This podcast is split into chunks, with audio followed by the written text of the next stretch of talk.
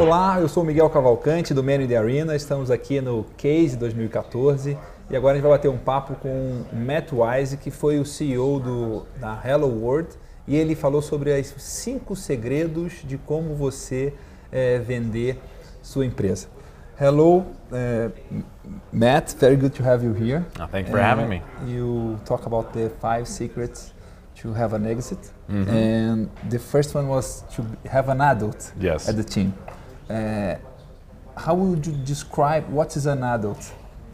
Well, it's uh, an adult when we talk about it in these terms is someone an investor can really latch on to as the most valuable person who is going to lead the company. So oftentimes there are smart people in the company, there are energetic people, great salespeople, and there's lots of people in the team that make a great company. But you need that one person that the investors can repeat. This person either is a great coder, this person is a great salesperson, and they're going to lead us to an outsized value and therefore justify a very high exit price. What's the, the like well, the youngest age of uh, an adult? No, it, it, it, has nothing to do with age yeah, actually. Okay. So you could have a uh, a 13 year old who was you know fantastically smart and uh, and could code better than anybody else, and you'd say that's what we're betting on. You could have someone like myself who's getting a few more gray hairs, okay. who has already run a number of companies, successfully sold them, and they would say we have faith that that person can do it again. So it can be either. But when you talk about like uh, being an adult, you are also talking about has a little bit of maturity mm. and be able to like not a lot of fluctuation on like emotions and be able to ideally yes because as an investor uh, people are looking for companies that they can have faith in and that they know will grow. Because uh, for startups it's wonderful that you've come up with an idea wonderful that you've created something but the investors are putting money in towards the future. So they have to know that the money that they're putting in is going to be somewhere where it's stable and it can continue to grow and they want that to be shepherded or handled by someone mature and someone bright enough to do that. But again, it's but more about the maturity of the ideally, person ideally, yes, so than the age. Yes. Would you bet in a in a like a very very smart person and a lot of like possibility to build a very strong uh, company, but with a lot of fluctuation on humor and. Uh, well, humor is good, but let's let's. there are people. There's always uh, when you build a team, a sports team or any other team, there are always people who are wonderful athletes um, we call them all stars in America. You have the all star yes. athlete. But if they can't work on the team, the team never works out. And that becomes a bad investment for the investors. And the same thing happens in, in technology startups. If you have a person who's you know, wonderfully sharp but can't get along with the rest of his teammates, you know, people will steer away from that investment. Okay. This sec- secret number two said there uh, something like very in a way to easily describe your company mm-hmm. and, and, what's your like favorite way to describe a company how do you try to describe companies you found or invest how how would you teach people how to exercise how to describe their companies and right. or their products the, the, the best way to do it actually is to describe your company in 30 seconds or less to someone who is not in your field of study. So let's say you were creating a, um, a product for veterinarians and was very technical. Go talk to your mother-in-law and ask them this, or tell them, this is what I create in 30 seconds. And if at the end of it they say, wow, that's a really neat product or that's a really interesting product and I understand what it is, you've probably succeeded. If at the end of it they say, I really don't understand what you've said, you've probably missed the point. Face, yeah. yes. and so we talk about keeping it simple, uh, keeping it short, and trying to mix both uh, what the category, what the specialization is, and then a practical example of what it will do. So uh, earlier today we heard about an appetite suppressant. So it's a wonderful device that can be inserted in your body and suppress your appetite uh, through the release of, of electrical impulses. So I said that in 10 seconds. You understand what it is, you understand it suppresses your appetite so you can get thinner. Wow, that sounds interesting. Now, the scientist behind it probably could say 10 more minutes worth of information. Wonderful. That's not in the elevator speech. You've got to keep that simple speech so that the investors can repeat it to their colleagues and get excited about it. And what do you think about using like other companies to describe yours? Like I'm Uber of something, this kind of thing. You can. Uh, it's not ideal because whenever you want to talk about your company, you want your uh, audience member to always be thinking about you and not somebody else.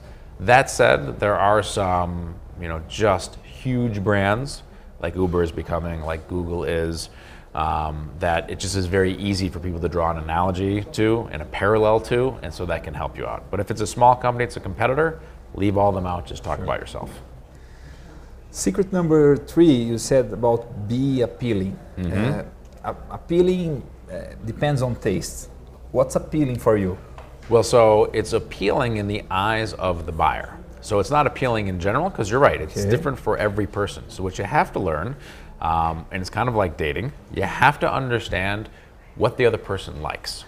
So if you're trying to sell to um, to Google, you have to know what Google likes, and you what have to Google be appealing buys. exactly yes. what Google buys, and that's the key. So it's not truly what they like in those terms. Sure. It is what they are interested in purchasing, what they're interested in investing in, um, and you need to position your company that way. An example: I once ran a company that did uh, distribution of coupons, and they called themselves a coupon company, and nobody wanted to buy them. The reality was the reason they were so good at distributing coupons online was they had developed a very advanced mathematical equation to predict what coupons a consumer wanted. So we changed the description of the business from a coupon business to an advanced mathematical algorithm to predict what consumers want in advertising. Then everybody wanted to buy it because that sounded really cool, yes. and then people could apply that to advertising networks. They could apply that to their newspaper sites. They all wanted into that. So that was an example of it was the same company same technology underneath, but we changed the perception of how we were so we would appeal to our future buyers.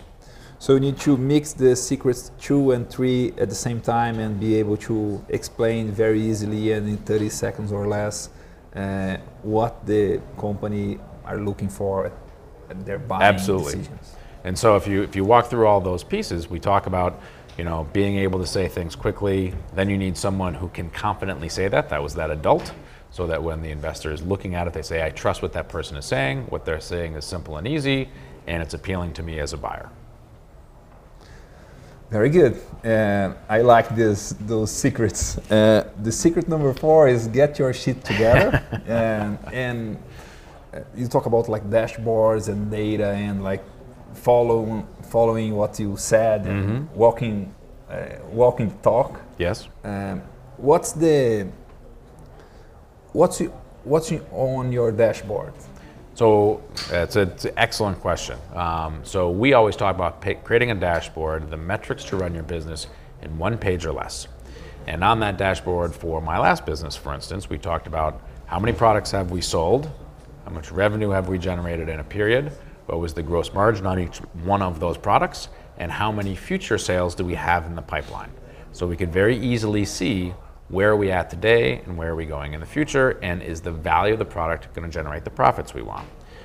When we talk about that phrase, we talk about being able to, because oftentimes entrepreneurs and, and young business people get so absorbed in their product and they get excited about it and they talk about all these different things in their product.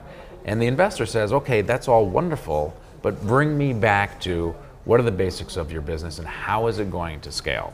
So if you know how much money you make off of each product you sell, how many products you could eventually sell, and where you're at in that in that slope. So today I'm selling 100 products a month. I could one day be selling 1 million products a month, and this is how we're getting there. It becomes very easy for an investor to say, I either believe that or I don't, and if I believe it, I can make an investment in it. And so that's what we talk about getting your shit together is getting those financial metrics together and being able to enunciate them simply and quickly.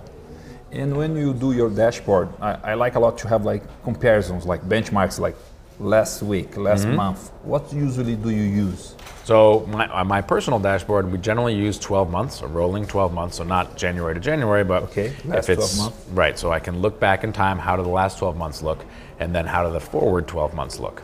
And so I'm, I'm looking at a 24 month period and I'm able to compare what happened this June relative to last June. So okay. I have a period over period, but I can also see my trend. Hopefully, those trends are traveling up and to the right in a nice pattern. Um, but if they go down, that can cause panic. But if I look back last year, like my last business was cyclical, meaning it traveled different. We generated different amounts of revenue and different amount of sales depending on the time of year. When it's holiday season, we sold a lot more. So, in knowing that, I didn't panic in January when the numbers went down because I looked at last January and said Yeah, yeah. the numbers were even lower. So you can start to follow those curves. Very nice. The last secret, secret number five, is go make friends, and I like a lot of a book, a kind of old book called "Love is the Killer Application" uh, from a guy from Yahoo from the years that Yahoo was really cool. Yeah, and uh, he said that the three secrets to success is knowledge, grow your knowledge, grow your networking, and the third one is like love people, like uh, try to help people, and these three things together when you do the same all the time, everything Everything helps, works out. Works out. Uh, so how do you explain that? Go make friends, like because if you are only trying to make friends and like being very, very, very like friendly, and Mm-hmm. uh, sometimes it doesn't work because uh, how, how do you explain Right. that in a, in a investing or exit strategy Right. uh, way So of I- thinking? Right. So I might um, I might use the word friends with quotation marks Yes. around it because you're not actually trying to make lifelong friends, deep, deep relationships. What you're trying to do is create an environment in which buyers, investment bankers, lawyers all know who you are and where your business is. Because too many startup companies and too many entrepreneurs think don't think about the sales process until they're ready to sell the, sell the business. And then they rush in and try to sell the business, oftentimes to people who've never heard of them. So when we may say make friends, it's really make sure that the potential buyers know who you are. Make sure that they're talking about you. And so that you are in that ecosystem. That's what we talked about a lot today is Brazil has a wonderful beginning of an ecosystem. And so each of those startup companies needs to say, part of my plan is to get into that ecosystem. Even though I'm not selling today, I'm going to sell in a year from now. I want the venture capitalist I saw yesterday to know I'm running a business. So that when I call him in six months from now or 12 months from now, I can say, I met you at that wonderful conference in Sao Paulo. Remember that? My business is growing. I'm going to call you again in six months and maybe we can talk about something then. That's what I mean about making friends. It's building that network and laying the groundwork as an entrepreneur for your future sale. When you make a, you sell your company, usually you met the guy who bought you how long before? Uh, so I usually look out 18 to 24 months um, and start laying that groundwork. Why? Because the first 12 months, I'm getting to know what they're interested in. Generally, the first call that I make to a potential acquirer, I don't even say we're for sale. I generally say we're not for sale. Yes. I just want to tell you about our business, and more importantly, I want to know what you are interested in buying. They get to talk, they do most of the talking, but now they know who I am. I use that next year to make sure I'm positioning my company appropriately to sell to them eventually, or to know they're probably not a target for us, or perhaps to try to convince that person that they should be investing in this category. So maybe I send them uh, information on the industry and how big the category is and why we should be attractive. That's year one. Year two, you're starting to really start to dig into are we on the radar? When are you going to be buying, et cetera. A sales process itself, at least in the United States, usually takes about three to six months from the time you say, we're definitely going to sell, you get an investment banker, you create your marketing materials, you go out to the market, you run an auction process, uh, you have a term sheet, then you have a purchase, and then you close the deal. That usually is about six months. Can be very short, can be a month or two, but for your average company, it's longer, and you want to be started well out in advance of that. Very nice. If you could give a like a small win uh, challenge that people could implement until next Friday to be able to be more appealing or more ready to, to sell in the next 24 months, what would be the challenge you give to the people watching the movie? I would I would give them the challenge to go reach out to five people who you think would be potential acquirers of your company and simply ask them what they're looking to buy.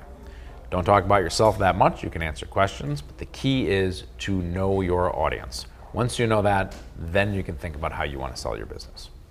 Very good. Thank you very much. Matt Wise, former CEO of Hello World, giving the five secrets of how to have a good exit. Thank you very much. Thank you very much.